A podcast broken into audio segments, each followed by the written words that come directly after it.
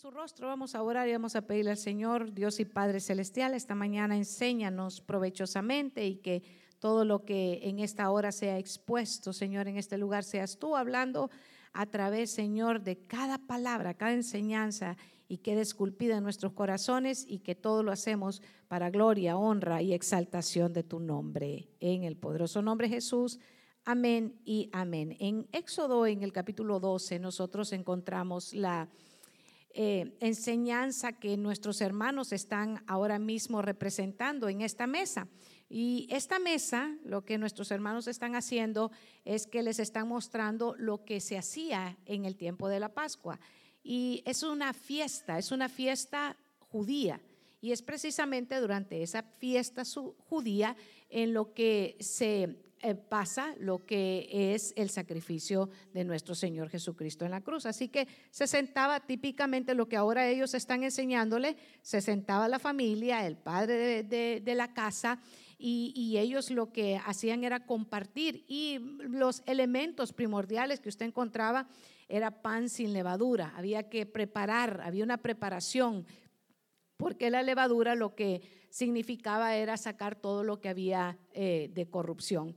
Entonces la, familia preparaba, tenían velas en las cuales ellos mm, tenían para alumbrarse, pero definitivamente eh, la familia, el núcleo familiar se reunía y elementos eh, importantes de la mesa de Pascua es el cordero, el cordero que había de ser sacrificado y que tenía un y tuvo un significado espiritual para nosotros ahora en día. Entonces tenían hierbas amargas, ellos eh, compartían la mesa y estaban básicamente ahora en lo que, lo que como lo está representando nuestros hermanos de drama, toda la, la familia, y había algo específico que esa, ese sacrificio de ese cordero tenía que llevarse esa sangre y ponerse en los dinteles de la, de la casa. Entonces, el, en el, este es nuevamente, le es una fiesta judía, el hermano, el hermano está pasando ahora mismo representando lo que ellos están haciendo y, el Passover, que significa literalmente pasar sobre. ¿Qué tenía que hacer?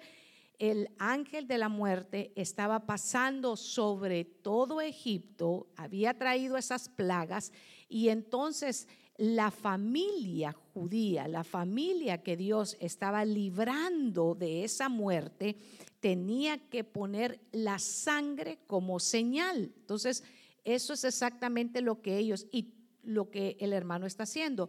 Y cuando estaba esa señal de la sangre en la casa, entonces ¿qué pasaba? El ángel pasaba, pasaba sobre ese hogar y todos los que estaban dentro de esa casa no eran tocados, no había muerte en esa casa.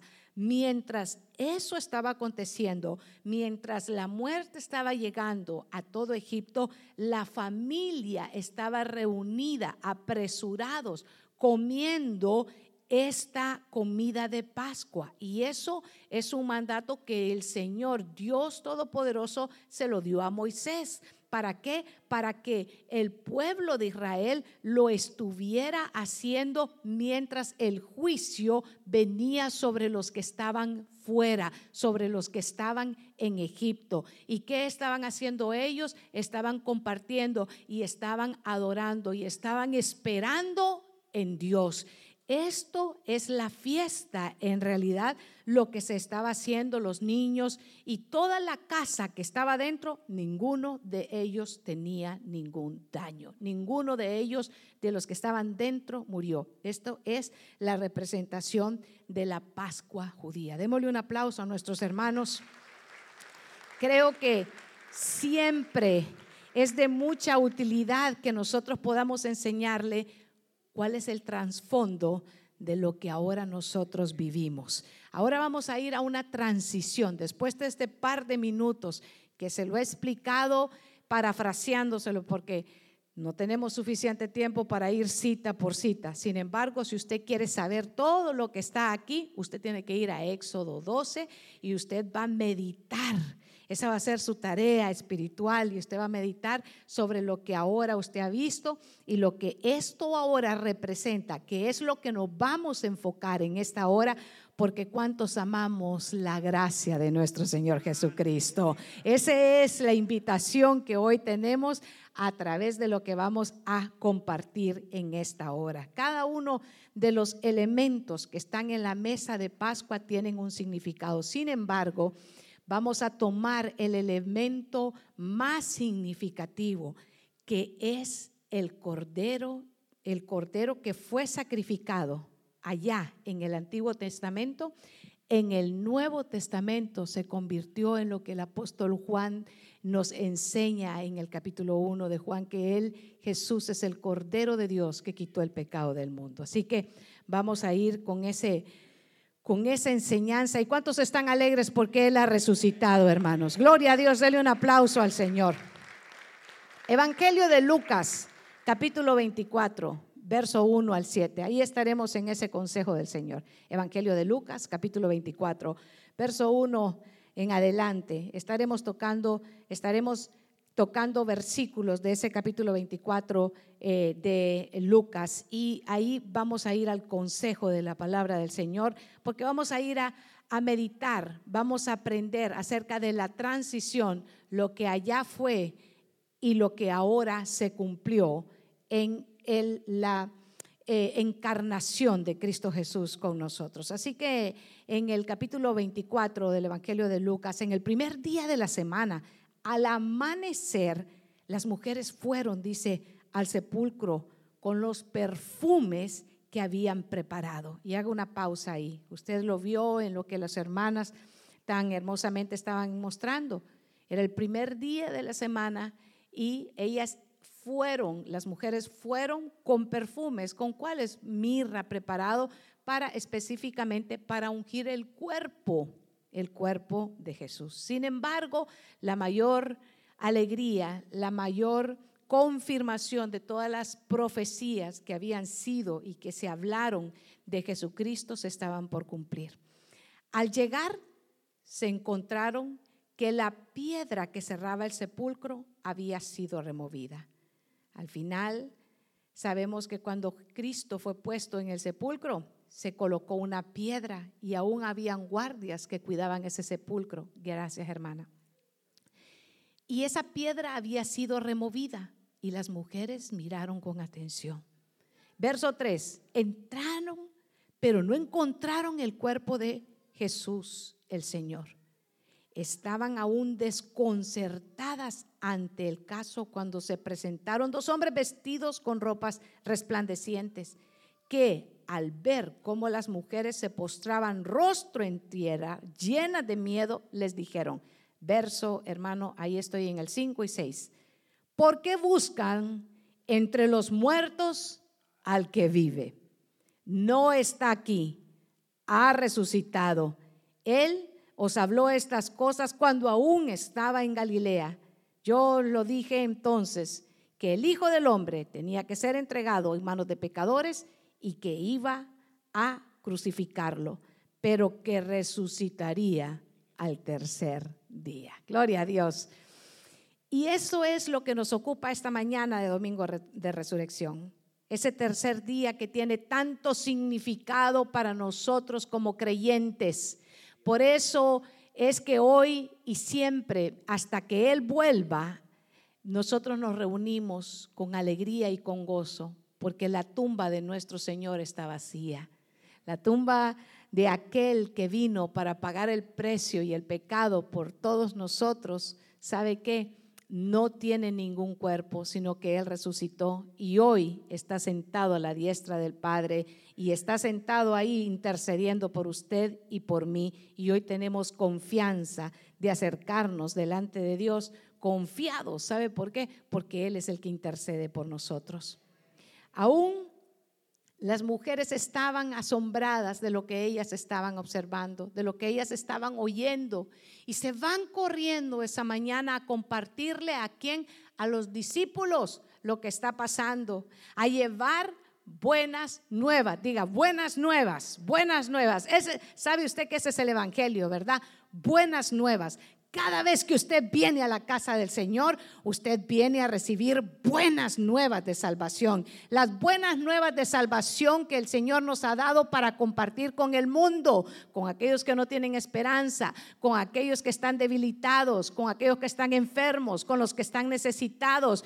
Las buenas nuevas que nosotros tenemos, hermano, es que antes nosotros estábamos muertos en delitos y en pecados, pero a través de la sangre de Jesucristo, ahora nosotros hemos sido justificados y hemos sido santificados en su nombre. Así que por eso nosotros tenemos mucho que compartir con el mundo. Por eso nuestros niños cantan, por eso nuestros niños danzan, por eso la alabanza es exuberante, porque tenemos buenas nuevas de salvación, porque nosotros no celebramos un Cristo que está muerto en una cruz, porque nosotros celebramos a un Cristo que ha resucitado, un Cristo que sigue hoy que es el mismo de ayer, de hoy y por los siglos. Y si son para Él, las fuerzas con alegría y con libertad porque en este lugar hay libertad, hermanos. En este lugar hay libertad para alabarle. En este lugar hay libertad para danzarle. En este lugar hay libertad para predicar su nombre. En este lugar sabe que ha sido específicamente consagrado para que el pueblo santo de Dios diga, voltee a ver a su hermano que está ahí, dígale, qué bueno que llegaste esta mañana a celebrar la resurrección de nuestro Señor Jesucristo. Alabe al Señor, eso es hermoso, hermano. Y continúa el relato y ellas, fíjese, recordaron en efecto, dice en el verso 8, cuando los ángeles hablaron con ellas, ella dice el verso 8 que recordaron, recordaron que lo que Jesús les había dicho, lo que el Señor había, mientras el Señor en carne había estado con ellos, se los había dicho. Pero ellos escuchaban, hermano, y había, ¿sabe qué? En ellos todavía no lograban entender lo que el Señor les hablaba. Pero las mujeres cuando oyen el mensaje, cuando ven el sepulcro que está vacío, a mí me encantó lo que los hermanos hicieron esta mañana, porque el sepulcro se ve que está vacío. ¿Sabe qué? Por eso es que nosotros estamos felices, porque sabemos que la tumba está vacía, hermanos. Gloria a Dios, denle un aplauso al Señor. Pero dice el verso 11 que los apóstoles, verso 11, de ahí mismo, estamos en Lucas, siempre 24, siga conmigo en la ley. Les, a los apóstoles les pareció todo esto una locura y no lo creyeron. ¿Por qué ellos pensaban que era una locura? Porque ellos todavía no habían recibido, hermano, ese mensaje en su corazón.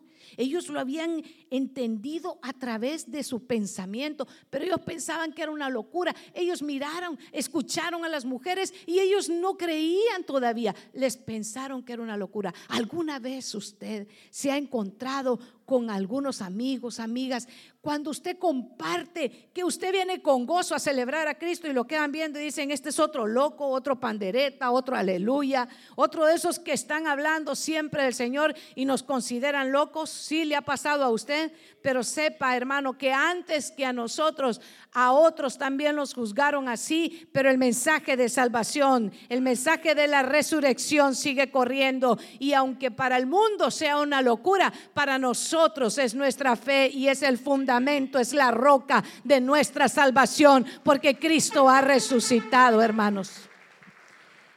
Sin embargo, dice que Pedro se decidió. Entre ellos había uno que era intrépido. Si sabemos que Pedro es el que dice, Señor, si eres tú, manda que yo camine también sobre las aguas. ¿Sí? Y ahí está Pedro escuchando a las mujeres y dice que se decidió. Ve el verso 12, ve el verso 12 dice que se decidió y echó a correr. ¿Qué le dije hace un momento? La mañana de la resurrección de Cristo fue una mañana de correderas, hermano. Así que cuando usted viene para la casa del Señor y está corriendo, apresurando a sus hijos y les dice, corre que vamos a llegar tarde, apúrate, vámonos para la casa del Señor. Qué alegría, hermano, porque hay una expectación de que usted tiene en su corazón que usted va para la casa del Señor a celebrar la victoria de Cristo.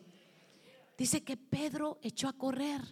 Y cuando él va corriendo, va camino hacia el sepulcro. Va corriendo a ver y a, testificar lo que había escuchado de las mujeres. Y al inclinarse, solo vio los lienzos. A ver, ¿quién está aquí de los jóvenes? Vení, Isaac. Tengo dos Isaac ahí, ¿verdad? Vení, Isaac, entonces, Núñez, está bien. A ver, Isaac Núñez se va a acercar. Acercarte, vas a hacer el papel de Pedro, así que subite, ¿verdad? Y entonces les vas a enseñar a los hermanos, tú vas, haces así como que vas corriendo, como que vas corriendo primero. Y entonces ahí, y entonces se, mire, mire lo que estaba haciendo Pedro, observe. Y entonces está él viendo y entra, entra Isaac, porque dice que Pedro entra, entra y allá no lo ve usted, pero yo sí lo estoy viendo. Y entonces entra y está observando qué es lo que hay. Y, lo que encuentra allá adentro solo son lienzos. Entonces salite, salite Isaac. Y ese así, mira, ve como que no hay nada. Y volteas a ver y no hay nada. Y entonces se va otra vez corriendo. Andate ahora ya. Dele un aplauso a Isaac. Mire, esos son los dramas que solo el Señor nos puede dar, el Espíritu Santo. ¿Sabe por qué estos muchachos lo hacen? Porque el gozo del Señor está en sus corazones, hermano. Por eso no se avergüenzan del Evangelio. Por eso en sus mejores días se lo vienen a entregar al Señor. Ellos no están desperdiciando su vida. Ellos han entendido, dice, que busquemos al Señor en los días que Él pueda ser hallado. Y por eso ellos vienen temprano en su juventud a servirle, a honrarle y a glorificarlo. Y usted voltea a ver por toda esta iglesia y ve jovencitos en el sonido. A ver, párense los que están en el sonido. ¿Quién es Brother Brian y quién es Brother Julio? Mire, mire otros jovencitos allá, mire, ve, entregándole lo mejor del Señor. Dele un aplauso al Señor.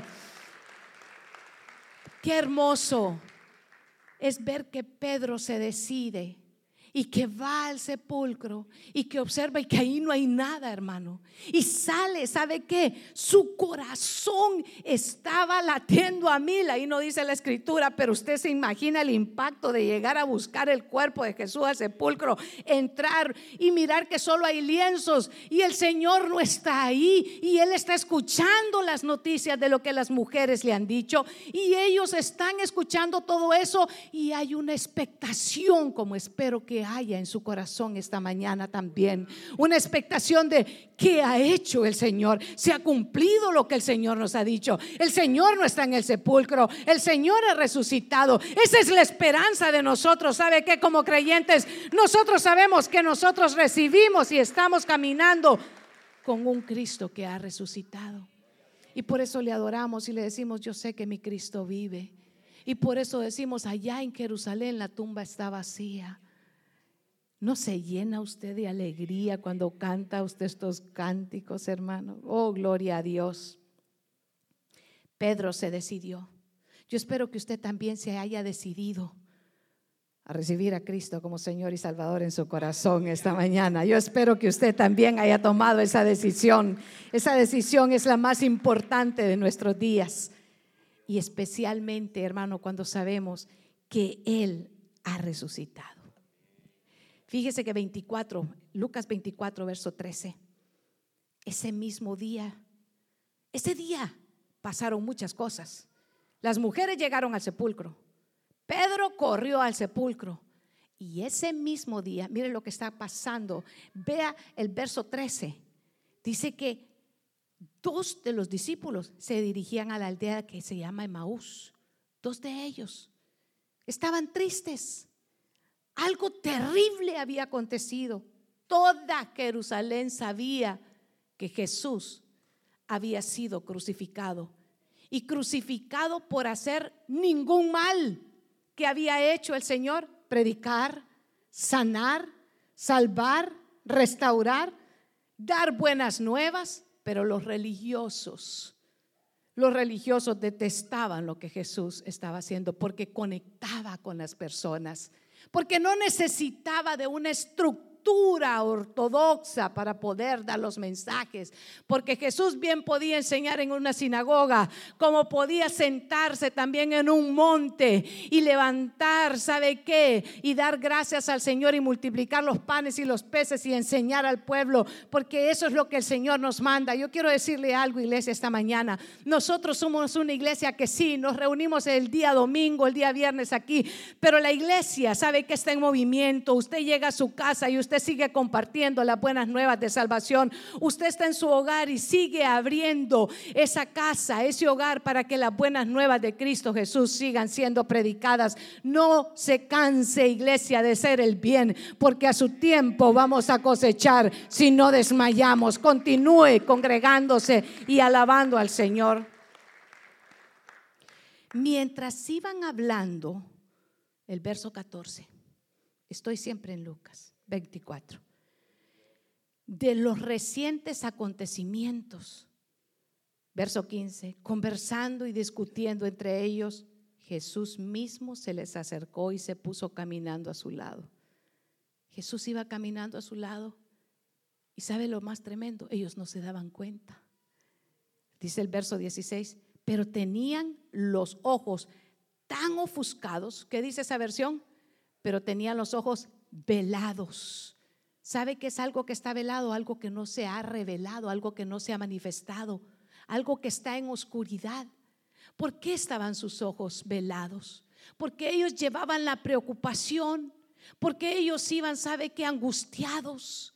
Por eso es que, ¿sabe qué? El perfecto amor de Dios echa fuera todo temor. Por eso es que nosotros tenemos que traer toda nuestra ansiedad sobre Él, porque Él tiene cuidado de nosotros. Porque cuando estamos angustiados no podemos ver claramente la luz de Jesucristo. Él siempre está con nosotros. Él ha dicho, no te dejaré, no te abandonaré, estaré contigo todos los días de tu vida. No importa el proceso en el que estemos pasando, que tus ojos tengan la luz de Jesucristo para que siempre puedas estar atento a lo que Dios está haciendo en nuestras vidas. Iglesia, hoy es la mañana de abrir nuestros ojos. Oh Señor, ayúdanos conversaban y discutían, pero tenían sus ojos velados y no lo reconocieron.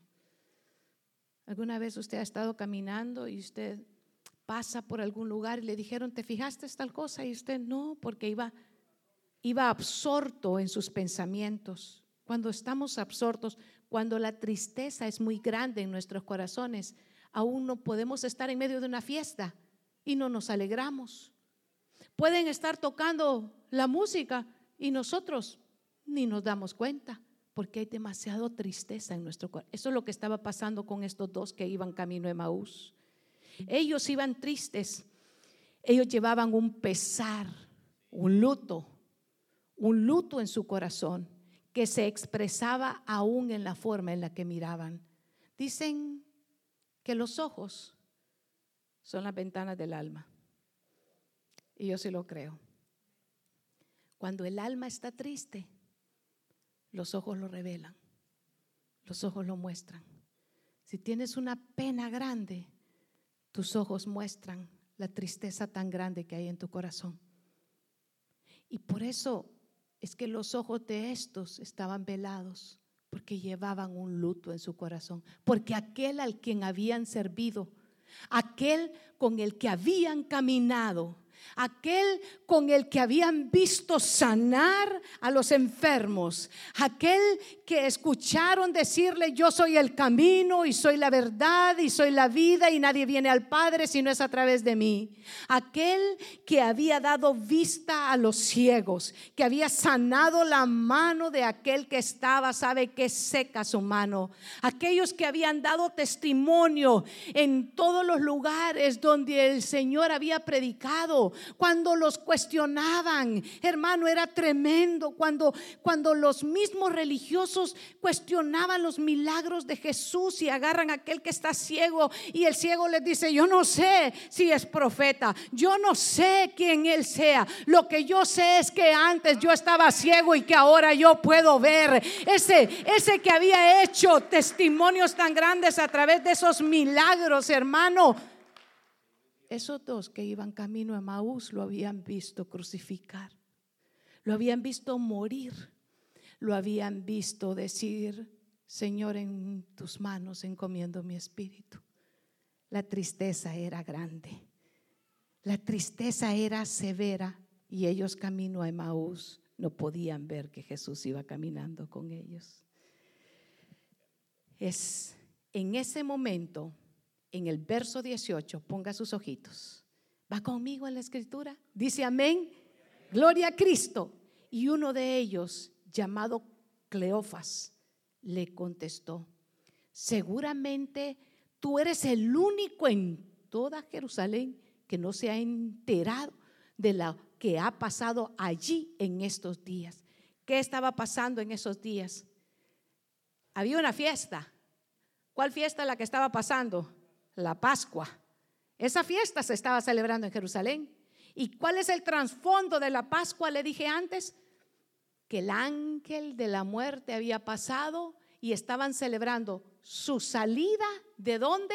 De Egipto, de la esclavitud rumbo a Canaán y era una fiesta que el Señor se las había entregado en Éxodo 12 para conmemorar, para celebrar que ellos antes habían sido esclavos, pero que ahora eran libres. Esa era la fiesta. Había un movimiento, había algo grande que estaba pasando en Jerusalén. Y eso fue el momento cúspide para que los religiosos sacrificaran a Jesús. Y los discípulos le dicen, ¿eres tú el único que no se da cuenta? A veces nosotros, me permite ser un poco irreverente. me va a perdonar porque ahí está la Santa Cena. A veces estamos cansados y a veces estamos preocupados y oramos en nuestro en lugar íntimo le decimos, Señor, es que no te das cuenta de lo que está pasando en mi vida.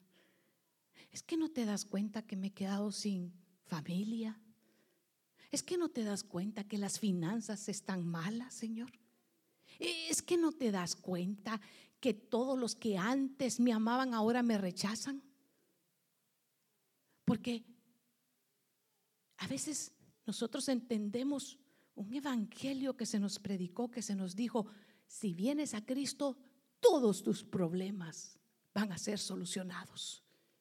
Y ese es un falso evangelio, porque el evangelio de Cristo son buenas nuevas, pero el evangelio de Cristo es aquel que nos ha dicho que en medio de las angustias, en medio de los problemas, en medio de las dificultades, en el mundo tendréis aflicciones, pero confiad, porque yo he vencido al mundo, ha dicho el Señor.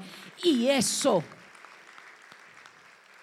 Hermano, la iglesia primitiva lo entendía muy bien, porque ellos eran perseguidos y entre más los perseguían, más predicaban porque ellos eran amenazados y le decían, no predican en ese nombre y eran azotados. Dice los, los discípulos fueron azotados porque predicaban en el nombre de Cristo. ¿Y sabe qué ellos hacían? Ellos no salían renegando, ay, si nos dieron 39 barazos por andar predicando de Cristo. Ellos decían, gloria a Dios que nos tuvieron por dignos, nos azotaron, pero ¿saben qué vamos a hacer al salir de aquí? Voy a ir a predicar a Cristo una vez más. Pero la iglesia moderna ay, se me arruinó el zapato, ya no voy a la iglesia. Ay, está cara la gasolina, ya no voy a la iglesia. Ay, es que el que toca la batería me cae re mal, ya no voy a la iglesia. Esa gente predica dos horas, ¿quién lo va a aguantar? Ya no voy a la iglesia. Ah, no, esos diáconos molestan mucho. Me están diciendo dónde sentarme y yo me siento donde yo quiera. Ya no voy a la iglesia. Mira qué barbaridad.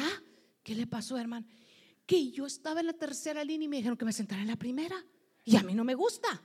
La de la tercera, esa es la que es mía. Porque usted ya se ha fijado que usted se sienta en el mismo lugar siempre. Diga gracias a Dios porque yo soy bien disciplinado. Diga gloria a Dios. Oh, gloria a Cristo Jesús. Él ha resucitado, hermanos. La iglesia moderna, hermano, le dicen, ¡puh! Y ya están escondidos debajo del, de la cama. Ay, no, es que es domingo. Domingo es lazy Sunday. Es para andar en pijama. Y hermano, todo el día en pijama. ¿Y qué hiciste? Nada. ¿Y cómo estás? Ay, cansado, dicen. Y uno le pregunta al que está a la par, ¿y tú qué hiciste? No, yo ayudándole a este, dice. Y entonces, ¿qué hicieron los dos? Nada. hermano, la iglesia moderna Si en este tiempo, hermano, olvídese si fuera tiempo de ir a, predicar en, en todas las ciudades, ¿para cuándo se predica el Evangelio, hermano? Si están cansados. Y era tiempo de pandemia y estaban atemorizados. Sí, hay que ser prudente. Pero hermano, hay que tenerse, ¿sabe qué? De nuevo, esa decisión que tomó Pedro, dice, se decidió, no, yo voy a ir a, a, ver qué es lo que están viendo estas mujeres, yo me voy a determinar, yo voy a caminar, yo voy a salir, el pastor está dando una, una palabra, yo voy a creer en esa palabra, hoy es lunes, no importa que sea lunes, y aunque el mundo diga que el lunes ni las gallinas ponen, no importa, el Señor dice que en Él son benditos todos los días, así que hoy me levanto con gozo, con alegría, me baño me cambio, voy para el trabajo y sé que la gracia y el favor de Dios está conmigo. Hermano, nos llenamos de gozo, de fuerza, de, ¿sabe qué? En medio de nuestras debilidades. El viernes le compartía y le decía, es que Dios no busca gente extraordinaria para que haga cosas wow, así grandotas y fuertes si el Señor llamó a lo vil y a lo menospreciable de este mundo y le dio sabiduría, ¿sabe para qué? Para avergonzar a los sabios. Y cuando el Señor quiere darle las buenas nuevas, para utilizar a quien a Él le plazca. ¿Por qué no es por nuestras habilidades? Es por gracia. Pablo lo entendió cuando él dijo, por la gracia de Dios yo soy lo que soy. Y su gracia no ha sido en vano para conmigo. Antes he trabajado más que otros, pero no he sido yo, sino la gracia de Dios en mí. Es su gracia. No es por buenos. Aquí no hay ninguno tan bueno que sea digno para correr e ir a tomar la cena. No es por buenos. Hermano, Dios no anda buscando, no es en nuestra fuerza, es en la fuerza del Señor, es en el poder del Señor que hacemos lo que hacemos y porque Él ha resucitado, nosotros hoy tenemos entrada, hermano, a recibir esa gracia, esa gracia inmedicida, esa gracia a la que llamó a la mesa a los enfermos, a los necesitados, a los que eran, sabe que la escoria del mundo, a esos el Señor les dijo, vengan y entren a la cena conmigo, porque esos son los que hemos sido convidados, esos que éramos gentiles, esos que estábamos fuera de los pactos y de la promesa del Señor que era para Israel, hermano. Esto significa que la promesa estaba sobre un pueblo, pero el Señor en su infinita gracia y por la resurrección de Cristo Jesús, hoy nosotros tenemos entrada, hoy nosotros podemos, hermano, acercarnos y tomar el pan y el vino, que es comida espiritual que produce una nueva genética en nuestra vida, hermano, una genética no natural, sino espiritual. Cuando nuestros ojos estaban velados, ahora nosotros podemos ver, podemos ver la luz de Jesucristo. Y aunque andemos en valle de sombra y de muerte, no temeremos mal alguno, porque su vara y su callado están con nosotros todos los días. Él pone, sabe que aceite en nuestra cabeza y él adereza mesa delante de nuestros angustiadores. ¿Alguna vez se ha preguntado por qué dice que Él adereza mesa delante de nuestros angustiadores? Porque algunos han pensado que venir a Cristo y usted ya no va a tener ningún adversario. No, su adversario es el mismo y se ha levantado ahora porque su adversario es el diablo, hermano, que anda como león rugiente buscando a devorar. Pero él es falso y él es padre de mentira. Porque sabe que el león de la tribu de Judá, que es Jesucristo, se ha levantado para que usted y yo tengamos vida y tengamos vida en abundancia. Jesús le preguntó a los dos del camino de Maús, ¿qué ha pasado? ¿Qué ha pasado? ¿Alguna vez se ha sentado usted a orar y le dice, Señor, es que no te das cuenta, mira lo que... Y el Espíritu Santo le dice a uno, ¿y qué te pasa? ¿Qué tienes? Claro que el Señor lo sabe. Claro que el Señor, antes de que usted y yo hablemos, el Señor ya sabe de que tenemos necesidad. Pero Él como a sus hijos, ¿sabe que hay, hay hijos del Señor aquí? Él quiere que usted hable y que le diga, Señor, esto es lo que hay en mi corazón. Lucas capítulo 24, verso hermano 20. Los jefes de nuestros sacerdotes y nuestras autoridades, pare ahí, sacerdotes y autoridades, poderes religiosos, poderes de gobierno, se unieron para condenar a Jesús. Muchas veces, si usted y yo no tenemos discernimiento, hermano, podemos equivocarnos.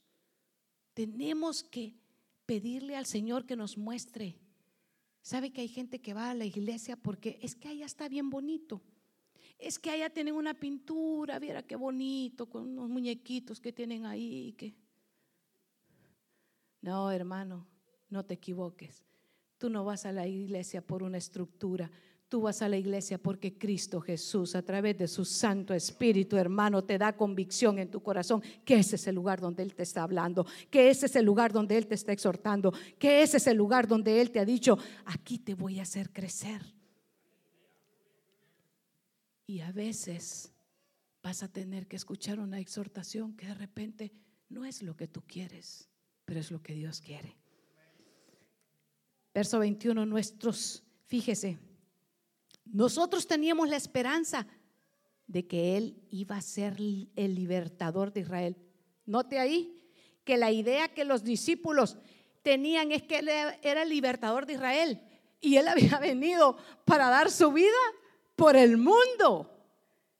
¿Sí me entiende? La visión de ellos era pequeña, la visión de Dios es grande. Por eso el Señor a través de su Santo Espíritu dice, porque mis pensamientos no son tus pensamientos y mis caminos no son tus caminos. Como son más altos los cielos que la tierra, así son los pensamientos de Dios más altos que los nuestros y los caminos del Señor mayores que los nuestros. Por eso es que debemos de decirle, Señor, en ti mi alma confía. El Espíritu de Dios está aquí. El Espíritu del Señor. Él es maravilloso. Verso 22. ¿Verdad? Es que algunas mujeres de nuestro grupo nos han desconcertado, pues fueron de madrugada al sepulcro y al no encontrar su cuerpo, volvieron diciendo que también les había aparecido unos ángeles y les habían dicho que Él está vivo. Y a través de las palabras de esas mujeres estaban, ¿cómo estaban a sus discípulos? Desconcertados. Hermano amado, qué hermoso es que cuando el Evangelio de Cristo Jesús, las buenas nuevas, se nos están dando, hay muchas veces que nosotros estamos desconcertados porque estamos diciendo, ¿cómo es que se sabe esto? Y es que el Señor ya ha mostrado lo que hay en tu corazón y por eso te lo confirma.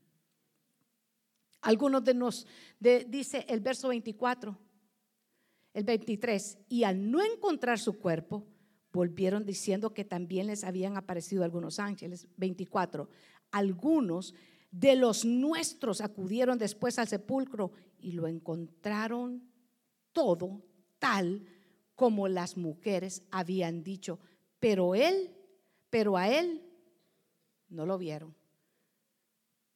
¿Qué es el Evangelio, hermano? Las buenas nuevas de salvación. El Evangelio es predicarle que Jesucristo no está muerto, no está colgado en una cruz. El Evangelio es predicarle que Él ha resucitado. El Evangelio es decirle que Él vino para sacrificio de todos nosotros y que a través de Él tenemos el camino al Padre. El Evangelio es darle las buenas nuevas. Y estas mujeres fueron corriendo donde aquellos discípulos a predicar las buenas nuevas de salvación, porque el Señor no hace excepción de personas. Dios nos ama a todos y sabe que en Él y en la mesa tenemos un lugar todos para celebrar su victoria. Gloria a su nombre.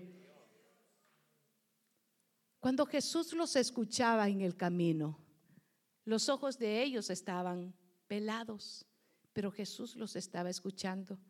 Y si hay algo que el Señor me, mostró cuando estaba leyendo esta versión de la escritura, es que Él ama cuando nosotros nos acercamos con un corazón sincero delante de Él.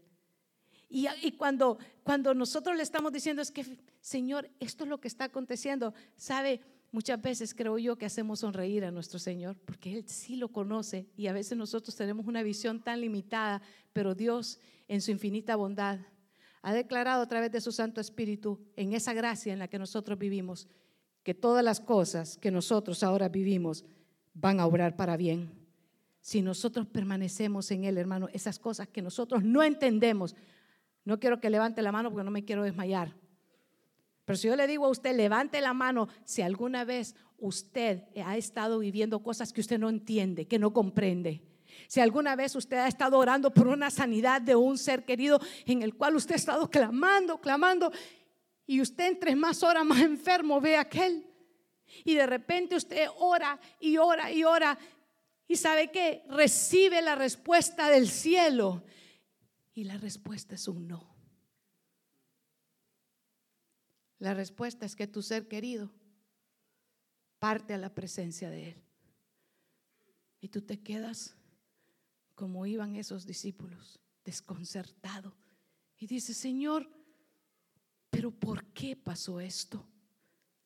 En lugar de decirle, Señor, como he recibido lo bueno tuyo, también voy a recibir lo que no entiendo y voy a seguir caminando porque yo no camino por vista, porque yo camino por fe, porque mi fe está puesta en ti, Señor. En todo tiempo, en todo tiempo te voy a alabar, porque donde está, oh muerte, tu aguijón y donde, oh sepulcro, tu victoria, sorbida es la muerte en victoria. Cuando comprendemos que en Él no hay pérdida, en Dios no hay pérdida. En Dios no hay pérdida.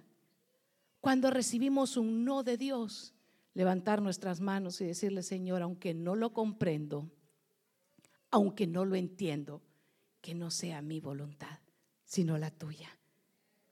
¿Dónde está mi misión? ¿A dónde tengo que ir? ¿Qué es lo que quieres que haga? ¿A dónde me vas a mandar? Dios se agrada, hermanos. Dios se agrada. Y Jesús en el verso 27 empieza, ¿sabe? Él les oye y en el verso 27 hay respuesta.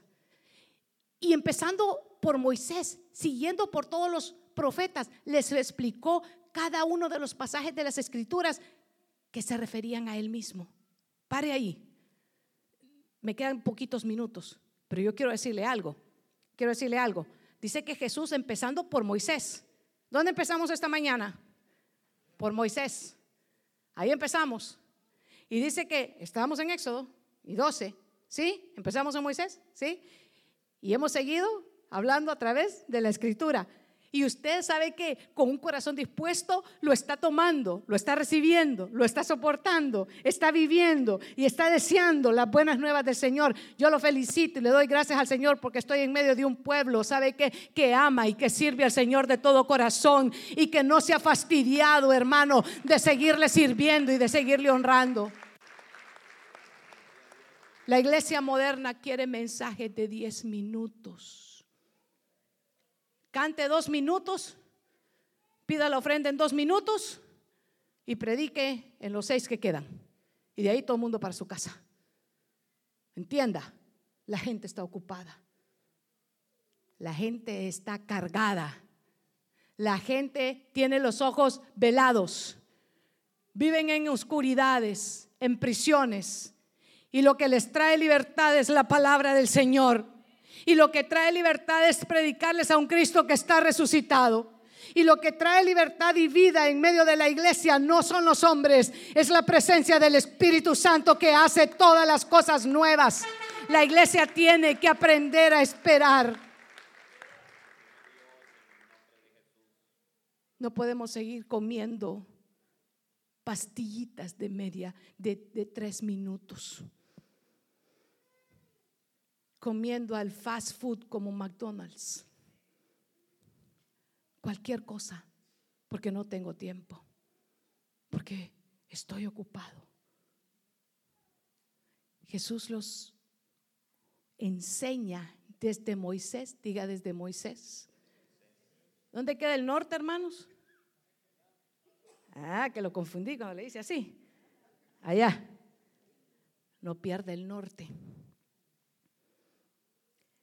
Desde Moisés les fue enseñando hasta que llegó y eso es lo que vamos a hacer esta mañana.